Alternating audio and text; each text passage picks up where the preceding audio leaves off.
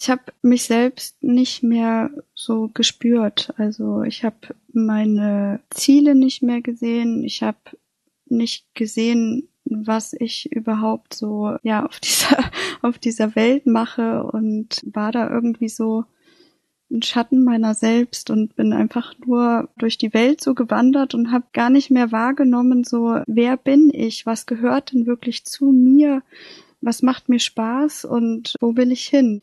Da habe ich mein Selbstbewusstsein zerschossen durch den Alkohol.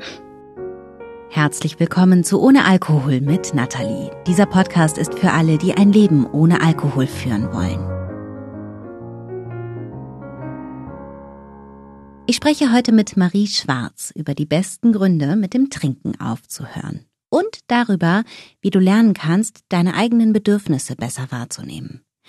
Marie ist 34 Jahre alt, lebt in einem kleinen Dorf in Nordrhein-Westfalen und arbeitet hauptberuflich als Texterin und als Grafikdesignerin.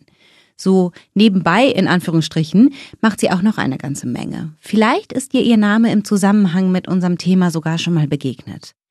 Marie berät zum Beispiel Jugendliche bei Suchtfragen und anderen Problemen. Das macht sie hauptsächlich ehrenamtlich und online. Die Links dazu, die packe ich dir in die Show Notes. Und Sie ist Autorin.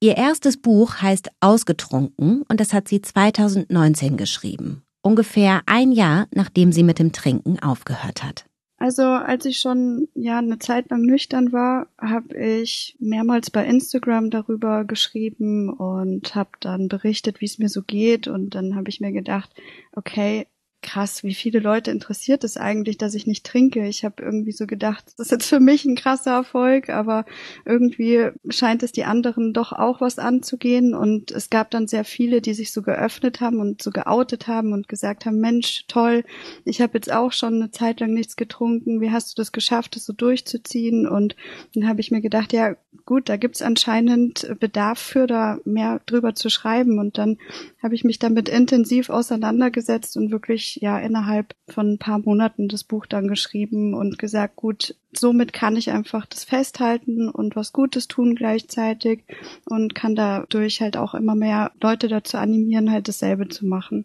Ich habe Maries Buch in der Vorbereitung auf diese Folge gelesen und ich finde es erstens richtig cool geschrieben und zweitens auch grafisch, echt mit Liebe zum Detail gestaltet. Wenn du also mal ein Buch zum Thema Alkohol suchst, das auch für Jugendliche gut geeignet ist, dann schau dir ausgetrunken unbedingt mal an. Verlinke ich dir auch in den Show Notes. Und einige Kapitel sind mir auch besonders hängen geblieben. Über die habe ich mit Marie gesprochen. Eins davon heißt Gesundheit First, nämlich gleich das erste im Buch. Und damit du mal einen Eindruck davon bekommst, liest Marie dir jetzt etwas daraus vor. Mein erster Grund für ein Leben ohne Alkohol ist, dass es schlichtweg gesünder ist. Dies ist und bleibt für mich der allerwichtigste Grund, da ohne Gesundheit gar nichts im Leben funktioniert. Ich weiß, wovon ich rede. Ich bin aufgrund meiner chronischen Migräne und dem Chronic Fatigue Syndrom schwerbehindert und man möchte meinen, dass Menschen mit chronischen Schmerzen weniger trinken. Weit gefehlt. Alkohol lenkt einen super ab und lässt einen auch oftmals den Schmerz vergessen. Ich habe nie darüber nachgedacht, dass Alkohol meine Krankheiten verstärken könnte. Deshalb habe ich erst nach sehr langer Zeit begriffen, dass mein Körper das nur so lange mitmachen wird, wie ich mir das in etwa vorgestellt habe, wenn ich mich endlich zusammenreiße und den Alkohol zu 100 Prozent aus meinem Leben verbanne.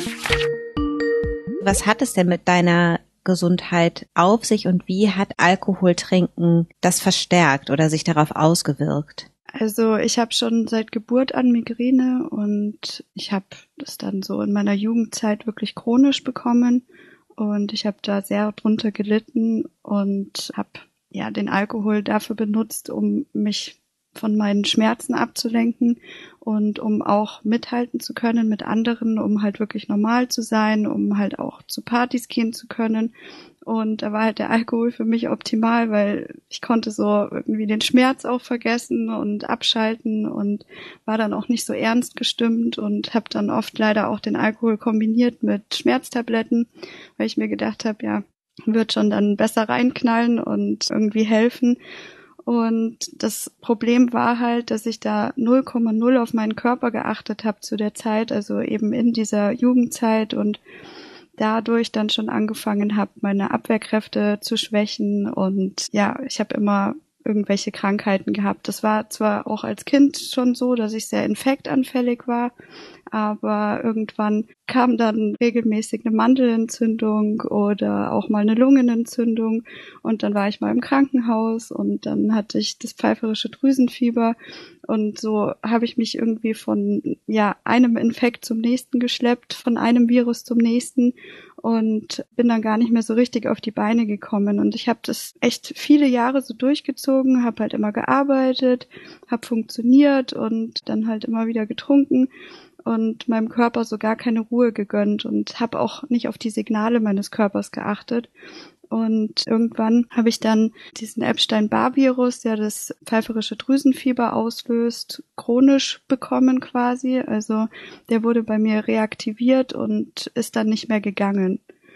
Und ich habe dadurch das chronische Erschöpfungssyndrom entwickelt. Und ich sag mal so, ich komme da nicht mehr raus. Also ich kann mich gesund ernähren, kann Sport machen, wenig Stress haben, auf meinen Körper achten und dann funktioniere ich ganz gut. Aber wenn ich jetzt so leben würde wie früher, dann würde ich wahrscheinlich wieder nicht mehr aus dem Bett aufstehen können. Und ja, mir wird alles wehtun. Deshalb habe ich da auch entschieden, wirklich das ganz sein zu lassen und habe dann, bevor ich den Alkohol weggelassen habe, auch meine Ernährung umgestellt und angefangen Sport zu machen und mich da halt wirklich erstmals mit richtig auseinandergesetzt. Glaubst du, dass das eine Folge deines Alkoholkonsums war, dass dieses Virus reaktiviert wurde?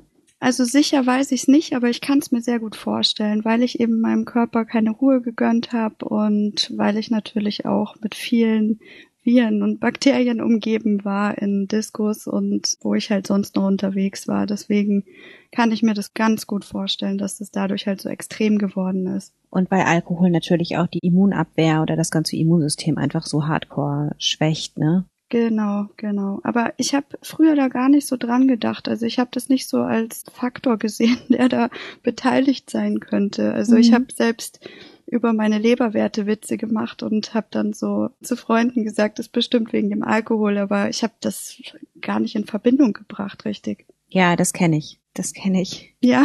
Ja, das war so normal, dass das irgendeine Auswirkung auf meine Gesundheit haben könnte. Also jetzt mal abgesehen von diesen Katertagen, da war es ja klar und offensichtlich, aber dass das Auswirkungen auf sowas haben kann, wie dass ich andauernd erkältet war oder mhm. dass es mir insgesamt nicht so gut ging oder was halt für mich auch so ein Augenöffner war, dass Alkohol sich halt auch so auf die psychische Gesundheit auswirkt. Das habe ich jahrelang nicht gecheckt. Ich auch nicht. Ich habe es nicht begriffen. Was ich ganz spannend finde mit der Migräne, du meintest, Alkohol hat dir da in deiner Jugend eine Möglichkeit gegeben, irgendwie so mitzuhalten. Kannst du mal für Leute, die nicht wissen, was Migräne ist, erklären, wie sich das anfühlt und wie sich das auf so ein Leben auswirkt?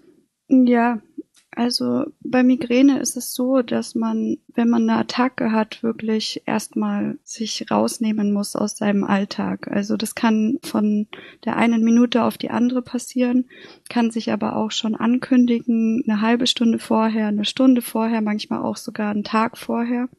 Und ja, wenn dann da wirklich ein Schmerz eintritt, oder Aura-Symptome. Also ich habe eine spezielle Form der Migräne, Migräne mit Aura nennt sich das.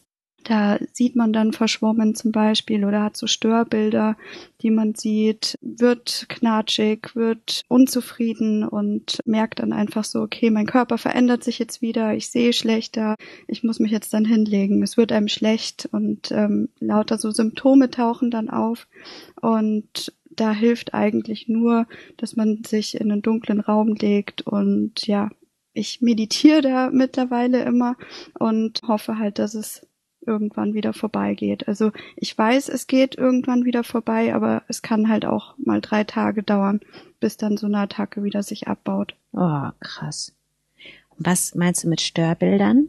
Hm, also das ist wie so Ameisenfernsehen, kannst du dir das vorstellen? So mhm. Ameisenfußball sagt man doch beim Fernsehen, wenn man so Rauschbilder hat und so ist es, dass mhm. partiell irgendwo so Rauschbilder zu sehen sind oder irgendwelche Zickzacklinien oder so. Also das ist nochmal ein Grund, warum du ganz besonders gut auf dich achten musst, ne? Genau, richtig. Damit diese Attacken sich nicht verschärfen. Ich höre gerade total gern einen Podcast von so einem Ernährungsmediziner und der hatte letztens was zu Migräne und meinte, das sind eigentlich voll die Supergehirne. Hm. Also Migräniker können super schnell und vernetzt und gut denken. Also es sind so Hochleistungsgehirne, mhm. die aber dementsprechend auch extrem anfällig sind. Mhm. Das fand ich total interessant. So ist es. Ich weiß zum Beispiel jetzt auch, dass Marie Curie auch Migräne hatte und es gibt da auch noch mehr solcher Namen, die Migräne hatten oder haben. Und ich habe das auch schon öfter gehört. Also, dass man selbst Arbeitgebern sagt, stellt Leute mit Migräne ein, habt keine Angst, weil die Leistung ist super. Die bekommen meistens erst ihre Schmerzen am Wochenende, wenn sie sich entspannen können. oh Gott. ja, ist wirklich so. Ja, aber es ist gut, es mal zu hören, weil da sicherlich auch viele Vorurteile herrschen, so wie so oft, ne? Ja, es gibt sehr viele, die da Vorurteile haben und ich habe deshalb auch schon den einen oder anderen Job nicht bekommen oder wurde gebeten quasi äh, zu kündigen. Also es ist halt einfach schwierig, weil man kann das so gar nicht planen und wenn du dann innerhalb von zehn Minuten so eine starke Attacke bekommst, dass du nicht mehr auf dem Stuhl sitzen kannst, was willst du machen? Und ja. irgendwann war das bei mir dann auch so, dass ich mich geschämt habe, also anzurufen und zu sagen, hey, ich kann heute wieder nicht kommen, mir geht's wirklich schlecht. Also das mhm. war für mich immer ein Thema, das war in der Schule schon ein Thema und deshalb habe ich auch irgendwann gesagt, ich mache mich selbstständig, weil ich habe auf das alles keine Lust mehr. Und inwiefern hat Alkohol am Anfang dabei geholfen, das zu unterdrücken oder zu überzeichnen oder überspielen? Also Alkohol hat nicht nur am Anfang geholfen, sondern wirklich bis zu dem Zeitpunkt, wo ich aufgehört habe zu trinken, ja, so richtig den Schmerz zu verdrängen oder er wurde auch manchmal besser davon. Ja, also ich habe halt getrunken und äh, war dann in dem Rausch drin und dann war der Schmerz nicht mehr spürbar. Mhm. Also ich habe das richtig betäubt und halt auch die Gefühle, die ich dazu habe, also dass ich irgendwie anders bin als andere und nicht mithalten kann und ich sag jetzt mal so ein bisschen wehleidiger bin, ja. Also das konnte ich da ganz gut verbergen und war dann auch viel extrovertierter, wollte nicht mehr so meine Ruhe suchen, sondern halt mitmachen bei allem. Du hast praktisch diese Schmerzen überwunden, aber dafür hast du noch andere Symptome bekommen, also mal abgesehen davon, dass du eine Sucht entwickelt hast. Du hast auch von Reizdarmsyndrom und Leaky Gut gesprochen. Also du hast, das ist echt krass, weil du hast ja Pest durch Cholera im Grunde ausgetauscht, ne? Also die Migräne war weg, aber dafür war dein Immunsystem im Keller. Richtig. Und was kam noch? Ja, also nicht nur das Immunsystem war im Keller, sondern ich hatte natürlich auch die direkten Folgen von dem Alkohol zu spüren bekommen. Und das war, dass ich am nächsten Tag total verkatert war und die Mörderkopfschmerzen hatte. Ja, also es war nicht so, dass ich irgendwie dann gar keine Migräne mehr hatte tagelang, sondern ich hatte dann Spaß und eine ruhige Zeit, wenn ich getrunken hatte. Aber sobald halt die Wirkung nachgelassen hat, habe ich einen dicken Brummschädel gehabt und habe mich auch meistens übergeben die ganze Zeit. Also mhm. es war selten so, dass ich mich nicht übergeben habe von Alkohol vor allem ja in meinen Mitte Zwanzigern, sage ich mal so, also ich sag so mit 25, aber auch schon davor ging es los, dass ich eigentlich jedes Mal, wenn ich was getrunken habe, mich übergeben habe. Wow. Entweder noch am Abend oder in der Nacht selbst oder halt dann spätestens am nächsten Tag und das ging dann auch mal zwei Tage fast, dass ich nichts essen konnte und dann froh war, wenn ich irgendeinen Erdnussflip reinbekommen habe und der drin geblieben ist, ja. Boah. Also ich habe das wirklich im Magen zu spüren bekommen, im Darm zu spüren bekommen. Die Abwehrkräfte haben drunter gelitten. Ich hatte trotzdem natürlich Kopfschmerzen und ich habe mich eigentlich elendig gefühlt, aber ich habe es trotzdem immer wieder gemacht. Und jetzt kommen wir thematisch zu einem absoluten Dauerbrenner. Vielleicht kannst du erraten, um was es geht. Kleiner Tipp, ich habe dazu schon mal ein YouTube-Video gemacht. Verlinke ich dir auch in den Show Notes. Ist zwar jetzt schon eine ganze Weile her, aber dieses Video zählt immer noch zu den am meisten geklickten auf meinem Kanal, weil dieses Thema einfach anscheinend so mega viele Menschen beschäftigt. Und genau darum geht's auch in Kapitel 2 von Maries Buch. Alkohol macht dick, denn darin verstecken sich oftmals Kohlenhydrate und Zucker und somit reichlich Kalorien. Doch nicht nur die Kalorien sind das Problem. Da Alkohol sehr schnell ins Blut geht und sofort die Insulinausschüttung aktiviert, löst er richtigen Heißhunger aus. Natürlich meist auf ungesunde und fettreiche Nahrung. Auf diese Weise können sich die Fettzellen richtig schön einlagern und es sich auf Hüften, Bauch oder in anderen Problemzonen bequem machen. Problematisch ist, dass der hohe Insulinspiegel gleichzeitig den Fettabbau verhindert und man somit in kurzer Zeit sehr viel zunehmen kann. Du schreibst in dem Buch, dass du 17 Kilo abgenommen hast, als du praktisch aufgehört hast zu trinken. Mich würde eigentlich am allermeisten interessieren, wie gehst du mit dieser Message um?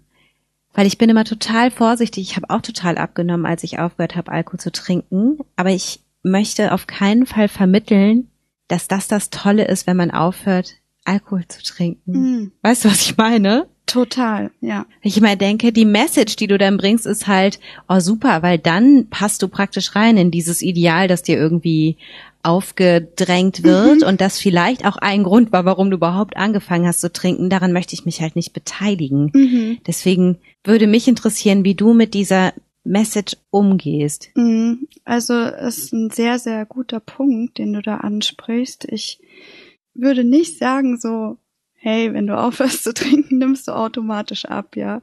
Was sich auf jeden Fall verändert ist, dass man nicht mehr so aufgeschwemmt ja aussieht und dass sich von dem Wasserverhältnis im Körper einiges ändert.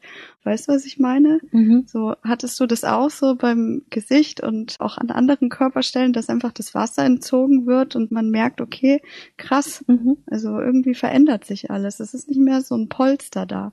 Boah, ja, als ich noch getrunken habe, ich war total aufgedunsen. Mhm. Und was mir auch so aufgefallen ist, ich hatte halt so riesengroße Brüste. Mhm. Also ich war nicht nur insgesamt einfach viel mehr, sondern ich hatte wirklich riesengroße Brüste.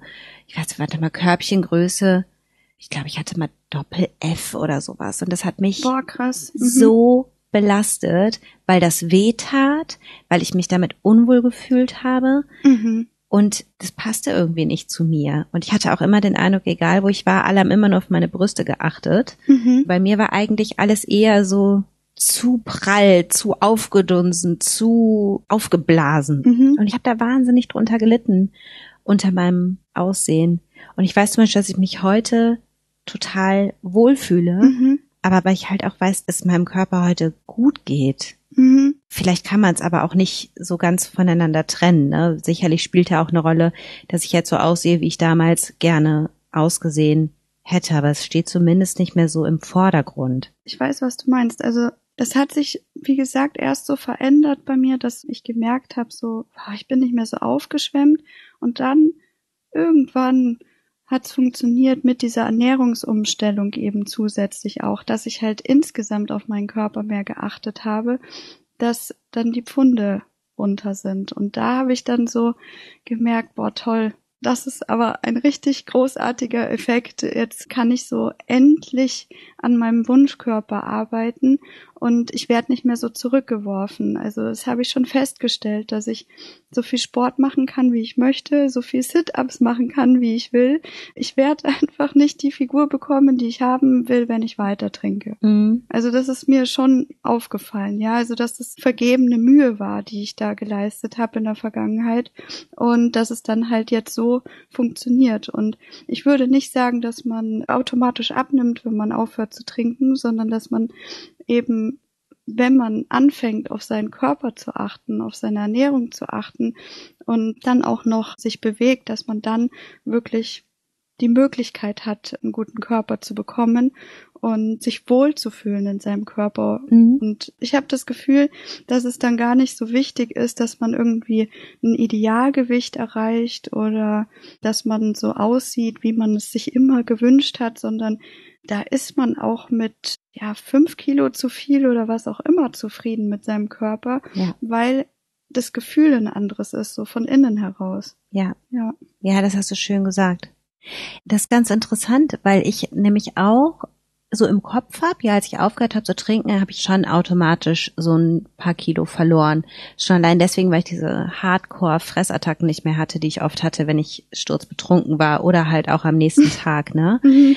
Aber Teil der Wahrheit ist halt auch, dass ich mich sofort wieder total gern bewegt habe und insgesamt einfach auch besser gegessen habe, weil mir gar nicht mehr nach Döner, mhm. Asia-Food und acht Salamibrötchen.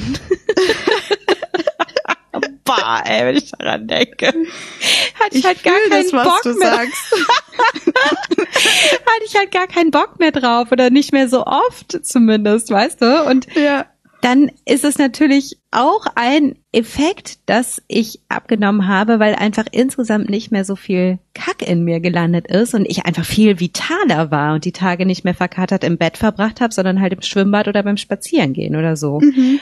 Deswegen, du hast recht, es ist nicht dieses automatische, ich lasse das Trinken sein, sondern alles, was damit in Zusammenhang steht, wenn du halt trinkst oder wenn du dich dazu entscheidest, abstinent zu leben. Genau. Und der Körper verändert sich so wunderschön und ich ja. finde es so toll, wenn man sich und seinen Körper dabei beobachten kann, wie er sich verändert so oder wie man sich selbst verändert. Das tut gut. Ja. Also man kann es sich, wenn man noch in der Sucht drin steckt, gar nicht so vorstellen, weil wenn man zum Beispiel sagt, ja, ich trinke jetzt mal eine Woche nicht oder so, spürt man auch die Effekte nicht so krass, ja. Also kann sein, dass man dann vielleicht eine bessere Haut hat nach der Zeit oder sich ein bisschen leichter fühlt oder so, weil man eben auch nicht so Heißhungerattacken hatte, aber ansonsten ist da der Effekt noch nicht so spürbar. Und ich finde so nach so ein paar Monaten stellt sich das dann erst so ein, ja. Ja. Dass man dann auch was merkt.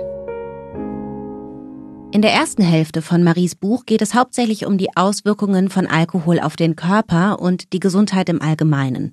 Im hinteren Teil folgen mehrere Kapitel, die sich dann damit beschäftigen, auf wie viele perfide Arten Alkohol in deine Persönlichkeit eingreift, dich immer wieder zu jemandem macht, der du nicht sein willst, indem er dafür sorgt, dass du aggressiv wirst zum Beispiel oder anzüglich oder verzweifelt oder traurig. Marie hat dazu unter anderem Folgendes geschrieben. Alkohol verstärkt Depressionen. Das liegt an chemischen Vorgängen im Gehirn. Alkohol aktiviert dort das Belohnungszentrum und es werden Neurotransmitter ausgeschüttet. Das macht im ersten Moment sehr glücklich, da der besonders bei depressiven Menschen verringerte Serotoninspiegel durch den Alkohol angehoben wird. Es werden Glücksgefühle freigesetzt. Der erhöhte Serotonin- und auch Dopaminspiegel nimmt allerdings wieder ab, sobald die Wirkung des Alkohols nachlässt. Übrig bleibt eine Leere, die durch irgendetwas ersetzt werden möchte. Wie hat Alkohol dich denn verändert und dein Verhalten? Ja, also durch Alkohol war ich so eine extrovertierte, fröhliche Person.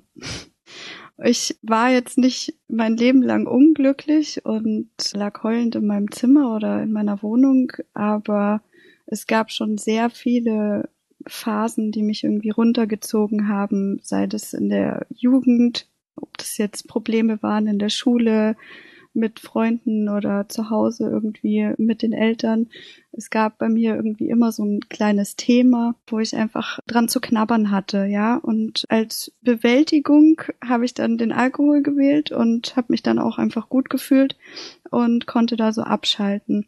Und ich hatte gemerkt, dass ich lockerer war, dass ich über andere Themen mit anderen Leuten sprechen konnte, wenn ich getrunken hatte und dass ich halt unbeschwert tanzen konnte und ich weiß nicht, witziger war, aufgeschlossener war und wenn ich halt nichts getrunken hatte, habe ich mir halt oft so von Freunden anhören müssen, so, boah, was ist bei dir los? Du bist irgendwie heute ganz ruhig, du bist ganz komisch drauf oder hast du wieder Schmerzen oder warum kommst du nicht raus?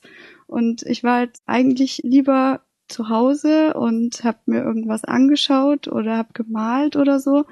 Ist aber halt auch nicht so cool, wenn man nur alleine ist und sich so einigelt, weil dann auch sich natürlich wieder so ein ja negatives Gefühl verstärken kann, ja. Mhm. Und so habe ich halt dann immer wieder irgendwelche Leute aufgesucht und war dann auch irgendwann eigentlich jeden Tag nur noch draußen. Ja, und mir hat es halt gefallen. Also den anderen hat das neue Ich gefallen, mir hat das neue Ich gefallen. Ich war unbeschwerter und so habe ich das halt eine ganze Weile so durchgezogen. Also es gab auch so Freunde, die gesagt haben oder Bekannte, die gesagt haben so, ja, wenn du nicht dabei bist, ist es langweilig und so hatte ich halt auch öfter mal so die Rolle irgendwie, habe ich zumindest gefühlt, dass ich so der Unterhalter von einem Abend bin, ja. Mhm. Also irgendwie, die ist immer witzig drauf dann und äh, hat irgendeine verrückte Idee und da geht dann was, ja. Und das ist natürlich ein cooles Image, ja. selbst wenn es gar nicht der Person entspricht, die da eigentlich hintersteht, ne? Genau. Also ich bin dann auch immer in eine Stammkneipe mit den Jungs, mit denen ich da befreundet war und dann haben wir immer Fußball geschaut und da natürlich immer zu Bier getrunken und ja, das ging halt dann meistens so weit, äh, dass ich dann in irgendeinem Club gelandet bin am Ende des Abends. Du hast aber auch geschrieben, dass du häufiger dann mal dachtest, ich wünschte, ich wäre lieber zu Hause geblieben. Ja. Was ist denn dann da passiert? Ja, alles Mögliche. Also mir ist Suff irgendwie alles Mögliche schon passiert. Also ich bin auch leider schon öfter im Krankenhaus gelandet, sei es wegen einer Alkoholvergiftung oder weil ich in eine Scherbe reingefallen bin und dann plötzlich geblutet habe oder oh. sei es wegen anderen Leuten, die irgendwelche Unfälle hatten und ich dann damit gekommen bin.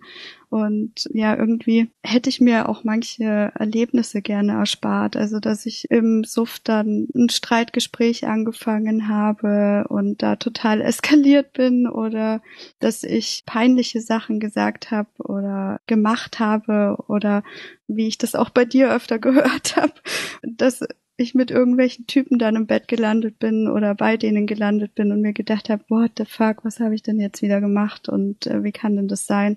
Und ich war halt dann auch immer sehr unglücklich und habe mich halt geschämt, also vor mir selbst auch und habe mir so gedacht, krass, was ist eigentlich los mit dir? Wie wirst du denn normal? Und habe mir schon so das eine oder andere Mal die Frage gestellt, warum ich das alles mache, ja.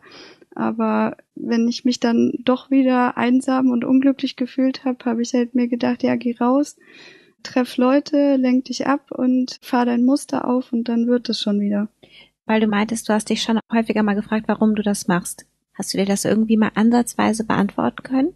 Zur Alkoholzeit? Ich konnte mir das eigentlich nicht beantworten. Ich bin da sehr spät aufgewacht. Ich habe sogar soziale Arbeit studiert und da viel Psychologie durchgenommen und habe auch mich mit Sucht auseinandergesetzt und wusste eigentlich so, wo das Problem bei anderen Menschen ist und warum sie trinken, also dass sie auch ihre Alltagssorgen betäuben möchten und kannte das alles, aber habe bei mir das Problem nicht gesehen.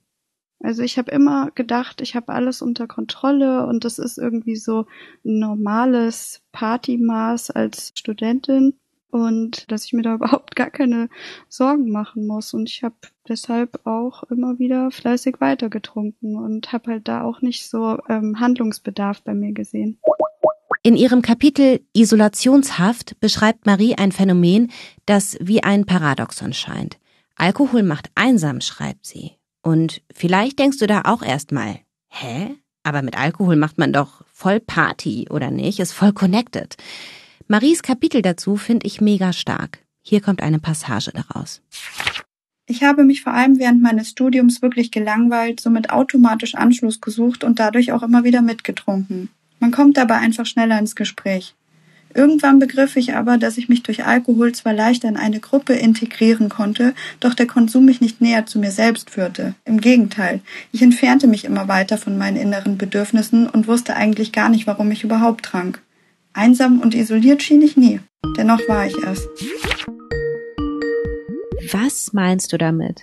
Dass ich das Gefühl hatte, dass ich nur angenommen werde, wenn ich dieses andere Ich habe und dass, wenn ich ich selbst bin, einfach nicht so cool ankomme, nicht gut ankomme, weil ich doch sehr nachdenklich bin, weil ich einen Hang dazu habe, eher ein bisschen negativer manchmal zu sein oder ein bisschen ja bedrückter zu sein einfach. Ich habe mir alles immer sehr zu Herzen genommen, bin auch so hochsensibel und ähm, kann vieles einfach nicht so abschirmen von mir.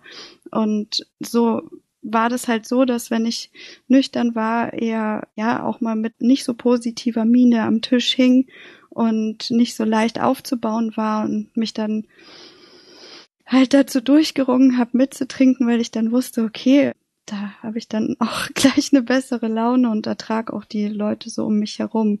Und es kam dann trotzdem vor, dass ich betrunken am Tisch war oder halt kurz auf Toilette gegangen bin und dann gemerkt habe, Mann, ich bin eigentlich traurig, was mache ich hier? Lenk mich nur ab und kann mit niemandem so wirklich reden, was mit mir los ist, aber egal, jetzt bist du hier und äh, verbringst einen schönen Abend und so habe ich halt meine Sorgen so weggedrückt, ja, also so richtig in den Hintergrund immer wieder geschoben, mhm. weil ich gemerkt habe, ja, kommt nicht gut an. Die Leute wollen nicht über irgendwas Stressiges reden oder über irgendwas Unangenehmes und helfen kann mir irgendwie auch keiner mit meinen Problemen. Selbst wenn ich jetzt was erzähle, kommt vielleicht so, ah, okay, ja, krass, aber eine Lösung wird mir auch nicht präsentiert, also lasse ich es einfach bleiben und genieße den Abend.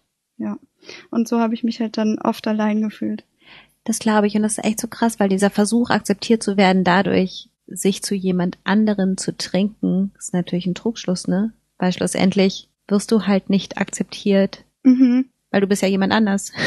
genau, genau, genau. Und das kann nur in Schmerz enden. Ja, du bist willkommen, wenn du heiter bist, aber ansonsten halt eben nicht. Und was willst du dann machen?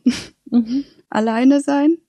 Du sprichst auch von Selbstentfremdung. Wie hängt das damit zusammen?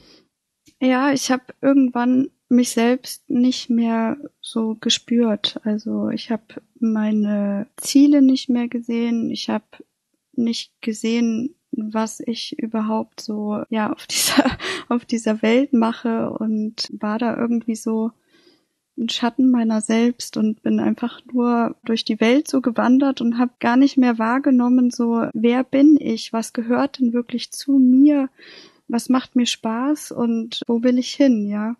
Und da habe ich gemerkt, aber erst als ich so zu mir gekommen bin wieder, dass ich ganz anders bin und dass ich mich auch so wie ich bin, also ich sag jetzt mal ruhiger oder ein bisschen ernster oder so ruhig sein darf und dass ich mich auch so akzeptieren darf und trotzdem super bin, ja. Und das hat halt echt lange gebraucht. Da habe ich mein Selbstbewusstsein zerschossen durch den Alkohol. Was hat dir denn gefehlt? Hm, Halt. Mhm. Also mir hat oft der Halt im Leben gefehlt. Ich habe mich nicht so irgendwo sicher gefühlt, dass ich so einen Hafen habe. Und das war ganz oft in meinem Leben so, dass ich mich lost gefühlt habe. Gibt's auch heute noch, ja, dass ich manchmal mir denke, okay, was mache ich hier, wo muss ich hin und wie sieht es eigentlich aus und so reflektiere, aber damals war das halt ganz extrem ausgeprägt. Wie hast du das geschafft? Du hörst dann auf zu trinken und plötzlich bist du diese Version, der du eigentlich entkommen wolltest. Wie hast du das gemacht, ganz konkret, mit der dann Freundschaft zu schließen? Ja, also ich habe ganz langsam versucht, mich wieder aufzubauen oder mich überhaupt erstmal zu finden. Und das war echt eine Mammutaufgabe. Also zu der Zeit lag ich sehr viel im Bett, geschuldet durch CFS, also dem chronischen Erschöpfungssyndrom und hatte sehr, sehr viel Zeit nachzudenken. Also ich war da eine Zeit lang auch ja sehr depri und habe viel Negatives gewälzt und auch nicht so gesehen, so wo die Reise für mich weiterhin hingeht. Und habe eben dann sehr viel nachgedacht. Und da hat dann die Reflexion begonnen. Und da habe ich dann auch gelernt, so mich zu akzeptieren, wie ich bin, also mit all meinen positiven Seiten, aber auch mit all meinen negativen Seiten und das war sehr viel Arbeit. Also ich habe da viel äh, Tagebuch geschrieben, auch ein Dankbarkeitstagebuch angefangen und habe dann so Step by Step angefangen, mich kennenzulernen, so wie ich bin und dann auch so zu akzeptieren. Und dafür hat es dann auch viele Gespräche mit anderen Leuten gebraucht. Also ich habe mich dann auch so, sage ich jetzt mal, umorientiert, was die Menschen betrifft, mit denen ich was mache, weil das für mich halt so war, dass ich einen großen Bekanntenkreis hatte, aber mit den meisten konnte ich eben nicht so ernsthaft mich unterhalten, sondern halt eher oberflächlich. Und so musste ich dann mir Menschen suchen, mit denen ich auch ja tiefgründigere Gespräche führen kann und mit denen ich auch offen darüber reden kann, was so in mir vorgeht, was ich so durchmache und das habe ich dann Step by Step gemacht. Also es gab auch Phasen, wo ich mich wieder komplett zurückgezogen habe und erstmal so eingeigelt habe, aber ich bin dann schon nach und nach rausgegangen so und habe mich geöffnet und habe das dann auch irgendwann über Instagram gemacht und habe dann so Zuspruch bekommen, positiven Zuspruch bekommen, der mich dazu motiviert hat, auch weiterzumachen und weiter den Weg zu gehen. Also ich habe gemerkt, hey, da draußen gibt's doch noch welche, die so sind wie ich. Die brauchen die Betäubung nicht. Mhm. Die nehmen das Leben auch ganz klar wahr in all ihren Facetten und kommen auch mit den schlimmsten Umständen klar und schaffen das irgendwie und hey, das kann ich auch und da komme ich wieder hin. Und so, mhm. ja, habe ich das nach und nach in Angriff genommen und bin dann mit meinem Mann damals von dem Wohnort, wo wir waren, also das war damals München, weggezogen, habe alle Zelte abgebrochen und bin mit ihm und den Hunden nach Österreich und dort sind wir mit dem Auto quasi nur gewesen. Also wir hatten dann keine Wohnung mehr und sind dann so von Airbnb zu Airbnb gereist.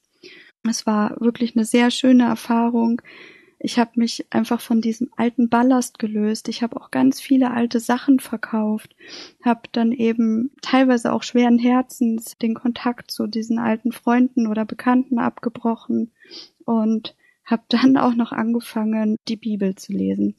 Klingt so ein bisschen klischeehaft, so, ja, man sucht so irgendwie nach Antworten im Leben und dann liest man mal die Bibel, aber mich hatte das zu der Zeit einfach sehr interessiert, habe mir gedacht, wenn ich eh schon an dem Punkt bin, wo ich gar nicht mehr so weiter weiß und so zerstreut bin, dann kann ich auch mal da reinschauen und vielleicht finde ich ja wirklich Antworten.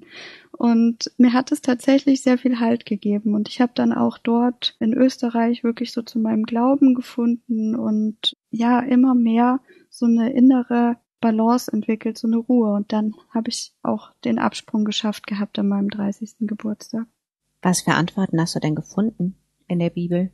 Zum Beispiel, warum die Welt, so war sie in meinen Augen oft oder ist sie in meinen Augen auch immer noch so schlecht ist. Warum es Kriege gibt, Streit gibt, warum das alles sein muss, weil ich eher so ein harmoniebedürftiger Mensch bin und nicht verstanden habe, warum bekriegt man sich, ja? Und in der Bibel habe ich dann eben die Geschichten gelesen und habe dann festgestellt, so krass, es war nie anders. es muss wohl so sein, ja. Also es kann nicht nur Positives geben, sondern das Negative gehört zum Leben auch dazu. Und vieles ist in uns Menschen einfach verankert und die einen sind so und die anderen sind so. Jeder hat andere Ziele im Leben und will irgendwie überleben und vorankommen. Und so schaut der eine mehr auf sich, der andere mehr auf andere und vielleicht zu wenig auf sich selbst, ja. Und beim anderen ist es ganz ausgewogen. Aber wir sind halt alle irgendwie damit beschäftigt, so zu leben und weiterzukommen. Und da gibt es eben auch viel Schlechtes. Und so habe ich so zum Beispiel gelernt, okay, es war nie anders und es wird wahrscheinlich auch nie anders sein. Also hör auf, dir deinen Kopf immer darüber zu zerbrechen. Und das war sehr heilsam für mich so als ein Beispiel. Verstehe.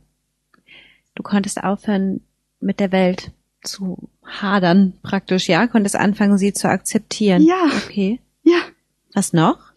Ja, ich habe dadurch, dass das Buch einfach schon so alt ist, gemerkt, dass ich auch nicht die Einzige bin, die sich so die ein oder anderen Fragen stellt, also so Gedanken macht, ja. Und habe dadurch auch irgendwie so eine innere Ruhe erhalten, weil ich gemerkt habe, okay, das sind so ähm, Evergreens. Ja, ja, kann man wirklich so sagen, ja. ja, ich glaube, ich weiß, was du meinst. Die bleiben immer aktuell und also die Geschichten und irgendwie kann man sich da so geborgen fühlen, dass unsere Vorfahren auch schon da so sich mit befasst haben und in dieser Welt so gelebt haben. Und was ich auch noch schön fand, war halt, dass ich zum Beispiel halt die Entstehungsgeschichte im Alten Testament auch gelesen habe. Also das fand ich ganz wichtig, so Klarheit reinzubringen ins Leben. Und da finde ich, gehört die Bibel so ein bisschen auch zur Allgemeinbildung dazu, selbst wenn man nicht gläubig ist. Aber was hat dir die Entstehungsgeschichte für eine Klarheit verschafft? Mm, dass alles schon seinen Sinn macht und Gesetzen folgt. Weißt du, wie ich meine? Stille. Nee, ich überlege, das geht auch in eine Richtung, dass du gewisse Dinge einfach akzeptieren darfst, ja? Mhm. Und ich probiere es gerade zu packen.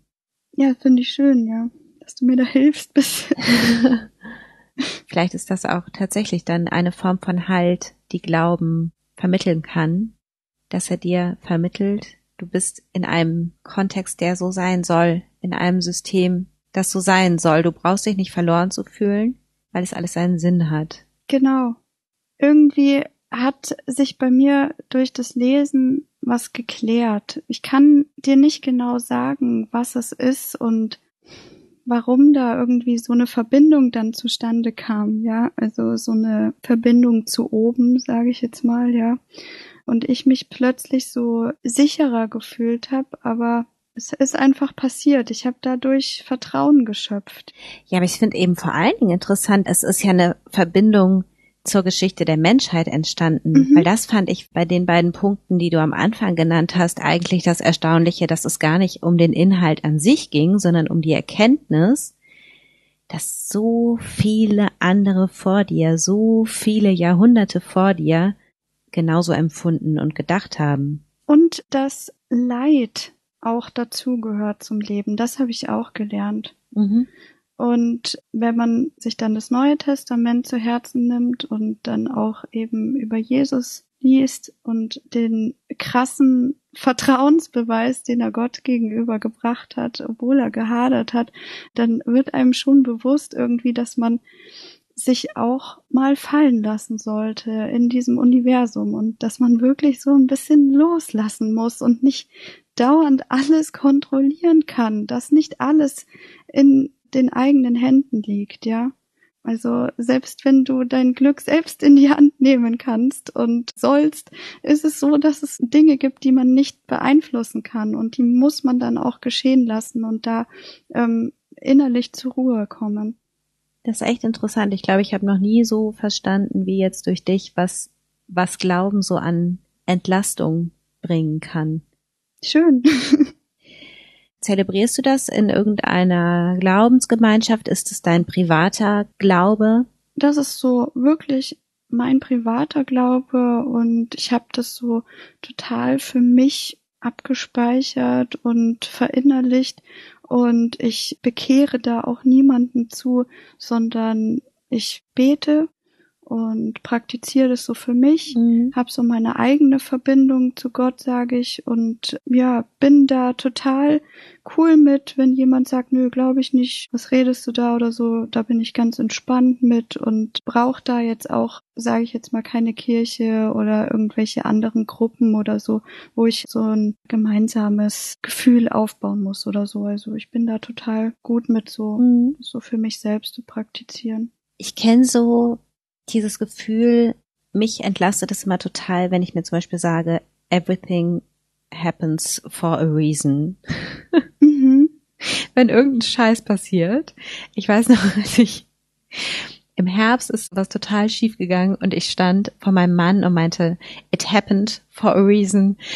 It happened for a reason. Ich weiß, das hatte seinen Grund und ich weiß noch, dass mein Mann meinte, nee, es war einfach nur Scheiße. Sehr trocken, sehr cool. Der so relativ sehr, sehr unreligiös und unspirituell ist und ich ja sehr viel von ihm halte und irgendwie in dem Moment dachte, aber ich weiß, es hatte irgendeinen Grund. Und jetzt ein paar Monate später stellt sich heraus, es hatte einen Grund, beziehungsweise es ist etwas sehr Schönes daraus entstanden. Und ich würde das jetzt bei mir gar nicht unbedingt Glauben oder Spiritualität oder so nennen, wobei es natürlich genau das ist und genau diese entlastende Wirkung hat, dass du in dem Moment oder vielleicht eben auch generell nicht denkst, krass, es war einfach nur schlecht und ich trage die Verantwortung und muss das alles schultern, sondern da ist irgendeine andere Macht, mhm. die das beeinflusst und das tröstet oder entlastet tatsächlich enorm. Ja. Ja, so wie als wäre die Geschichte schon geschrieben. Und man ist so selbst so Passagier in seinem Lebenszug und setzt sich dann rein und fährt einfach und man weiß, man kommt irgendwo an. Ja, wobei ich das Gefühl habe ich zum Beispiel nicht, weil ich da dann wiederum auch denke, ich habe halt so viel auch in der Hand. Klar.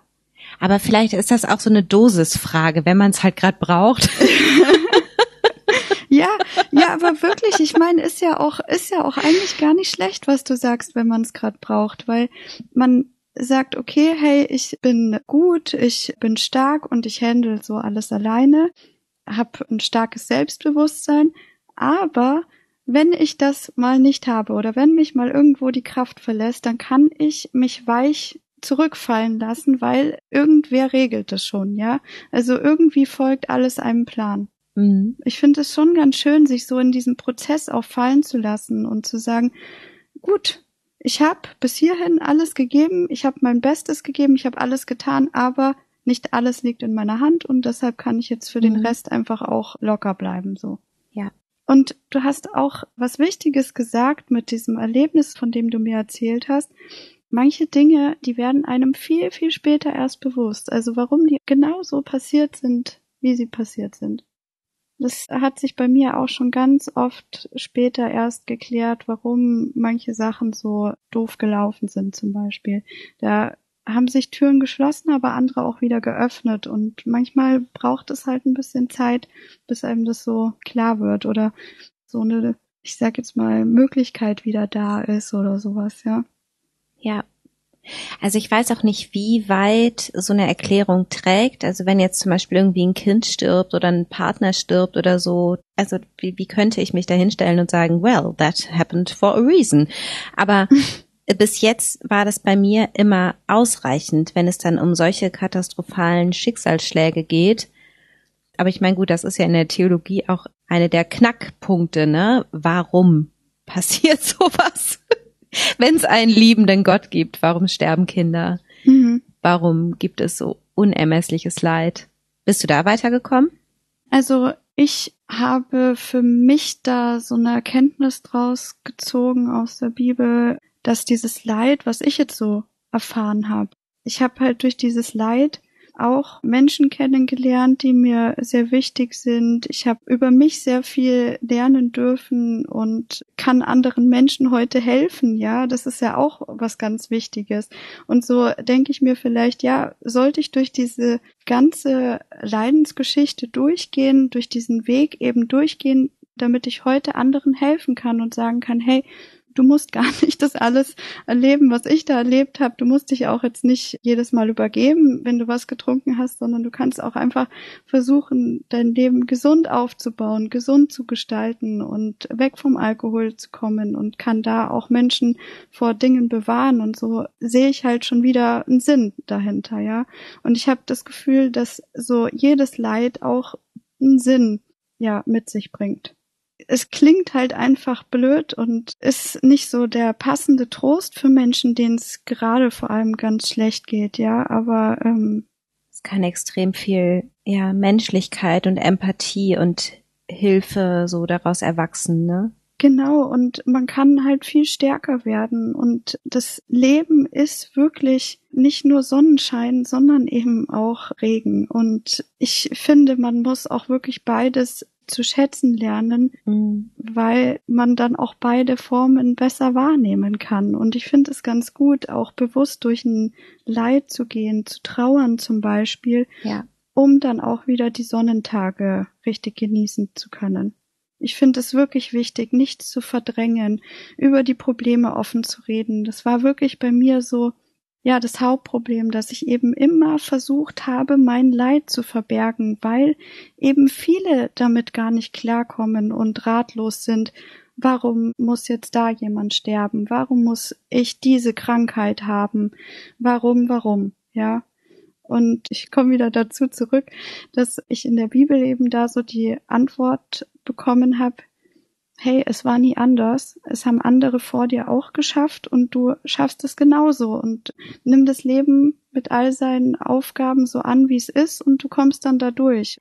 Aber das Schöne ist, du kannst eben gleichzeitig auch bewusst dann in dem Moment sagen, okay, bis hierhin habe ich es in der Hand und jetzt gerade eben auch nicht. Und mhm. jetzt kann ich mich auf diese tröstende spirituelle oder religiöse oder was auch immer Komponente mhm verlassen oder die Techniken, die es mir ermöglichen, einzusehen, dass ich nun mal auch nicht alles in der Hand habe. Vielleicht ist es auch, vielleicht bringt Abstinenz auch die Fähigkeit zu erkennen, was ich in der Hand habe und was nicht. Sehr gut. Mhm. das ist wirklich ein sehr, sehr interessanter Gedanke, weil man sich nicht mehr so ohnmächtig vielleicht fühlt, weil man ja auch viele Probleme, die man hat, wegtrinkt und sich dann so betäubt und man ja gar nicht auf die Lösung des Problems wirklich dann stößt. Mhm. Das ist schon ein sehr, sehr guter Punkt. Du befasst dich ganz anders mit dir, mit deiner Umwelt, mit deinen Problemen. Ich glaube, der Punkt ist, es führt natürlich zu nichts, sich zurückzulehnen und zu sagen, ja, das Universum oder Gott oder Karma oder whatever macht das schon für mich. Wir haben schon sehr, sehr viel in der Hand, können sehr, sehr viel aus uns heraus erreichen, verändern und erschaffen. Aber alles kontrollieren können wir nicht. Fehler eliminieren können wir nicht. Ungerechtigkeit eliminieren können wir nicht. Leid eliminieren können wir auch nicht. Spiritualität ist ja ein Konzept, das stark polarisiert. Ich plädiere dafür, das pragmatisch zu betrachten und mal unabhängig von allen Vorurteilen, die du möglicherweise hast, zu schauen, was könnte dir das bringen? Könnte das für dich eine Möglichkeit sein, loszulassen und zu akzeptieren, was du wirklich nicht in der Hand hast? Könnte das für dich eine Möglichkeit sein, ein bisschen was von dieser Unsicherheit, die vielleicht manchmal in dir ist, zu füllen mit Vertrauen und Akzeptanz? Falls ja, dann lass dich doch testweise einfach mal ein auf diese Form von Trost. Wer weiß, vielleicht hilft sie dir ja. Vielleicht entdeckst du da ja einen Schatz, eine wirklich nützliche Ressource. Eines der letzten Kapitel in Ausgetrunken heißt Zinseszins der Abstinenz und das fängt so an. Sobald man es geschafft hat aufzuhören, wird man jeden Tag stolzer auf sich selbst und baut automatisch Schritt für Schritt immer mehr Selbstbewusstsein auf. Dadurch kommt eine gewisse Dynamik zustande, die ich gern als die Zinseszinsen der Abstinenz bezeichne. Man versteht irgendwann, dass man nicht nur diese Sucht in den Griff bekommt, sondern auch alles andere im Leben meistern kann. Was meinst du mit dem Zinseszins der Abstinenz? Also man merkt nach und nach, angefangen eben beim Körper, so dass man sich verändert und dass es eben positive Effekte hat, dass man nicht mehr trinkt.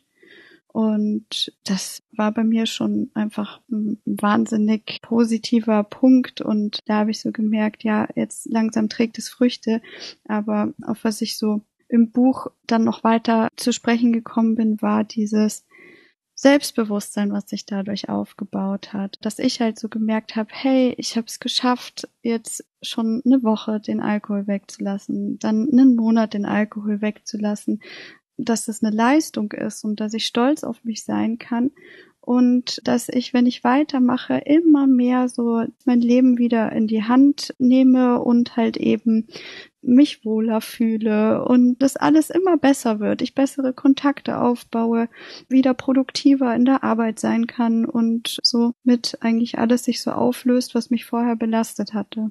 Was gefällt dir am besten an der Abstinenz? Also am allerbesten an der Abstinenz gefällt mir wirklich, dass ich mich wieder gesund fühle. Ich bin zwar nicht zu 100 Prozent gesund, aber mein Körper fühlt sich wieder gesund an. Mein Geist ist klar mhm. und ich habe wieder das Gefühl, einfach die Kontrolle über mein Leben zu haben und nicht, dass der Alkohol mein Leben kontrolliert. Obwohl du nicht über alles die Kontrolle hast. Ja, richtig. Vollkommen richtig. Und da lasse ich mich dann einfach fallen und sage, Gott regelt, Karma regelt oder wie auch immer. Du, vielen herzlichen Dank fürs Gespräch. Klar. Pass auf dich auf, liebe Marie. Du, wirklich vielen Dank für die Einladung so. Ich verfolge ja deinen Podcast, ich verfolge deine YouTube-Videos, ich verfolge dich so ein bisschen. Und ich finde es einfach halt sehr, sehr, sehr, sehr wichtig und sehr schön und ja, für den guten Zweck, sage ich immer so. Ja. Ich finde es echt eine tolle Sache und ich finde es auch stark, wie du dich da durchbeißt. Ja, ich kann mir vorstellen, dass das nicht so easy war mit hart, aber fair zum Beispiel. Und ich fand, du hast das alles sehr, sehr gut gerockt. Dankeschön. Ach, das freut mich sehr. Das ist einfach mutmachend, ja. Also vor allem auch für mich, dass ich halt ja nicht so äh, alleine auf weiter Flur äh, stehe, weißt du, und so die bin, die aufgehört hat zu trinken. Am Anfang habe ich das so gedacht, weißt du, ich bin so der Oberloser jetzt bei allen Leuten, die mich auch kannten. Und es gibt aber so viele Menschen, die da ja. so selbstbewusst ja. mit umgehen und sagen, hey, ja. du kannst gerne weiter trinken. Ich finde dich trotzdem okay, aber ich bin happy, dass ich aufgehört habe. Ja, und wir werden immer mehr. Das ist echt cool. Ja, also weitermachen, ja. Danke dir. Hat mich gefreut, mit dir zu sprechen und ja, bis bald mal und. Hat mich auch gefreut. Wer weiß, vielleicht sehen wir uns irgendwann mal. Ja, irgendwann. Da bin ich überzeugt von. Hat mich auch total gefreut, dich kennenzulernen. Bis bald. Bis bald. Tschüss. Tschüss. Maries Buch Ausgetrunken verlinke ich dir in den Show Notes. Ich verlinke dir ihre Website in den Show Notes und ich verlinke dir auch ihren Instagram-Account in den Show Notes. Schau da gern mal vorbei, lies rein und folg ihr auf Instagram, falls du da einen Account hast. Ich wünsche dir einen schönen Sommermonat und denk dran, ein Leben ohne Alkohol ist keine Qual, es bedeutet Freiheit. Alles Liebe, deine Nathalie.